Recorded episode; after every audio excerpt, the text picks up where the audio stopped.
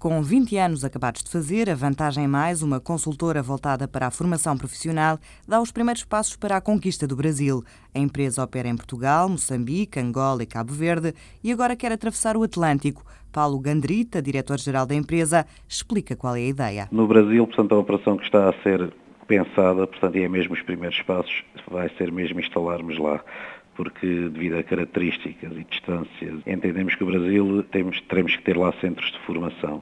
Nos outros países de língua portuguesa, como Angola e Moçambique, ainda não, não demos também esse passo, trabalhamos esses mercados, como lhe disse, há 10 anos, temos clientes que vêm cá ter formação, os mesmos clientes vamos nós muitas vezes lá. Com um crescimento anual médio de 18%, a vantagem mais cresceu o ano passado mais do que nunca. Mesmo complexo, em 20 anos, portanto foi o maior ano, quer em vendas, quer em resultado. Posso dizer-lhe que eh, em 2012, comparativamente com 2011, a vantagem teve um crescimento acima dos 60%, 61%. A reboque da área de negócios internacionais e do conjunto, portanto, desses países na sua globalidade em alguns deles duplicámos o crescimento. 2 milhões e 300 mil euros de faturação em 2012, muito à custa dos negócios internacionais que agora a Vantagem Mais quer expandir para o Brasil.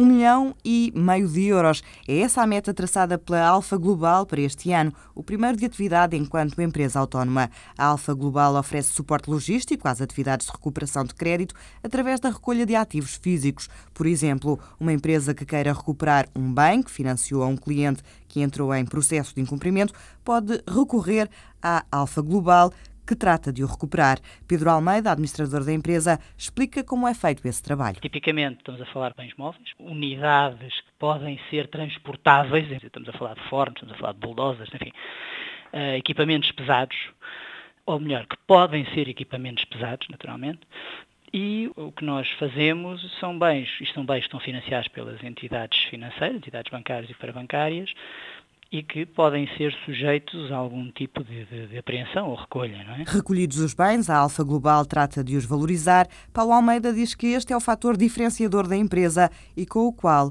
todos ganham. O ativo que foi financiado por 10 milhões de euros já não vale 10 milhões de euros. É, o que nós queremos garantir é que o maior valor possível é recuperado. Isto é bom para o banco, porque vai conseguir receber um valor superior. É benéfico para o devedor, porque tem uma dívida correspondente aos 10 milhões de euros deduzida a amortização que, entretanto, decorreu o valor obtido será superior. A Alfa Global opera sobretudo no mercado nacional, mas procura parceiros no estrangeiro para a fase de venda dos ativos.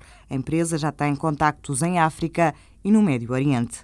A Socorama entregou no Tribunal do Comércio de Lisboa o pedido de insolvência, assumindo dívidas superiores a 14 milhões de euros. Pelo que revela o Jornal Público, o pedido deu entrada na terça-feira.